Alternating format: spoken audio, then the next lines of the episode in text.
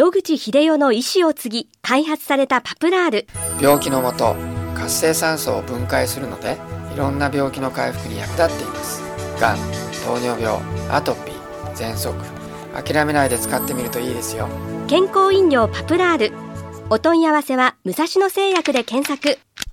白川先生、今週もお話をどうぞよろしくお願いいたします。よろしくお願いいたします。今日はリスナーからの質問が入っております。はい。これまでアトピー性皮膚炎の治療の中で、はい、えー、保湿が大事というお話を伺ってきました。はい、保湿をせずに皮膚を乾燥させて落としたいだけ落とさせて、まあ、本来皮膚が持っている保湿能力を回復できるように促すっていう方法があるということなんですが、はい、先生はどのようにお考えでしょうか、ということなんです。申し訳ありません。私それは実践しているわけではなくて、こういうふうにしたらいいってことは申し上げることはできないんですけども、最終的にアトピー性皮膚炎の方が元に戻るわけではありませんけれども、日常生活を普通の人と同じように送れる最大のポイントは、やはり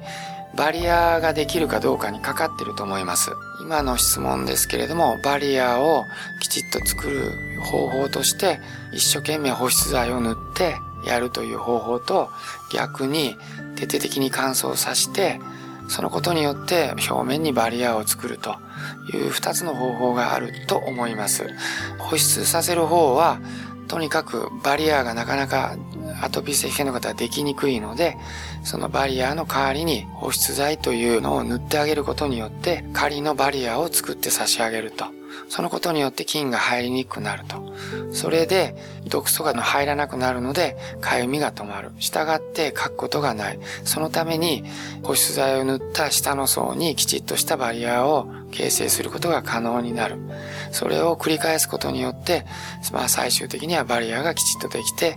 病原菌とかそういうものを完全にシャットオフすることで、痒みが取れる。だから書く必要がなくて炎症が起こらないのでだんだんだんだん皮膚の持つ回復力を利用して水分がきちっと溜まってくると。これが保湿を使ったやり方だと思います。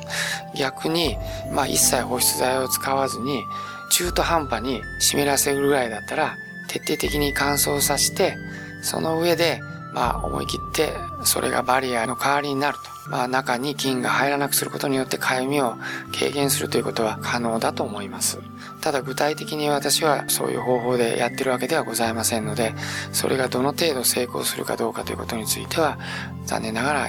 申し上げるべき経験がございません。はい。えー、では、その、まあ、ご相談の方は、はい、まずは試してご覧になるというそうですね。はい。試していただいて、もしよろしければ、その結果をもう一度、この番組で投稿していただきまして、教えていただければありがたいと存じますけどね。はい、そうですね。ちょっとご様子を見られて、ね、えー、試してみられるといいかもしれないということですね。はい、はい、そうです。先生、あの、大概その何かトライする、試すっていう時に、どのぐらいの期間やってみて、そのイエス、ノーの答えを出したらいいでしょうか？まあ、これまでの経験からいくと、皮膚の反応っていうのは結構早いです。従って、おそらく1週間ぐらいで結果は出ると思います。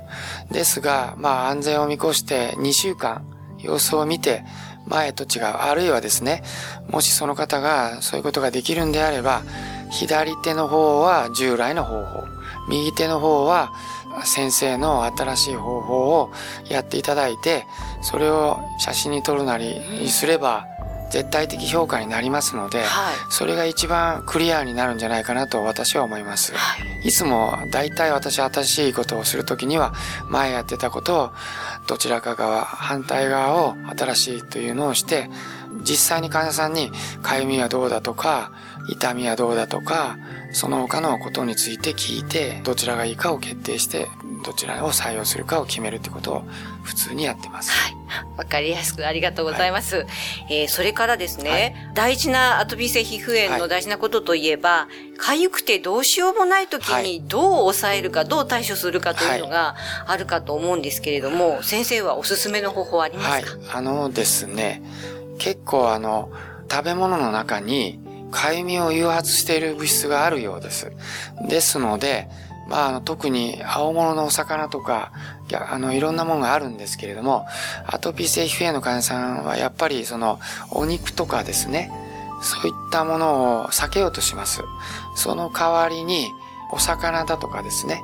お豆腐だとか、そういったことの中に、まあ、タンパク源を求める方が多いと思います。ところが、アトピー性皮膚炎でいろいろな物質に対してチェックしますけれども、あの、お魚の細かいこととかチェックしてないと、時によってその食べ物の中に非常にあの強く反応が出るものが入ってる場合があります。それを知らずにそういうものをお肉とかそういうものの代替品みたいな形で大量に取ってるとすごい痒みが出る場合がございますので、もしそういう可能性がある場合は血液検査等で近くのお医者さんに調べてもらって、あるようでしたら、まずそれを避けるというのが一番近道かと思います。はい、それから、どうしても痒くて仕方がないっていうのは、ま、前から申し上げているように、菌がついてどうしようもない時なので、まずお風呂に入ってですね、きっちりとそういうのを落としていただいた上で、保湿をするか、短期的にステロイドをね、っていただいて、それでもって、あの、止めて、それから保湿剤に移行させるか、それの二つのうちどちらかを私どもは、まあ、おすすめはしています。はい。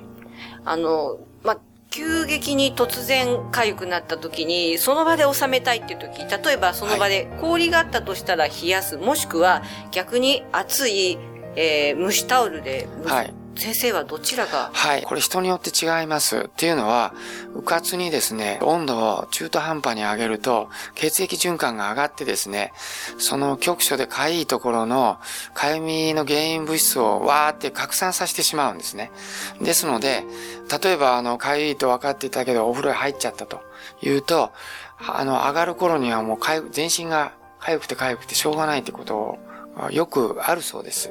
ですので、そういう経験のある方は、むやみに、あの、温めるよりは、冷やす方にやってみた方が良いのではないかと思いますけどね。はい。はい、ありがとうございます。はい、またこのお話の続きは来週お願いいたします、はい、どうもありがとうございました。お話の相手は FM 西東京の飯島千尋でした。諦めないで、末期がん。遺伝子治療、免疫細胞療法、温熱治療。抗がん剤に頼らない最先端のがん治療で生きる希望を。ご相談は東京中央メディカルクリニックへ。電話03-6274-6530 03-6274-6530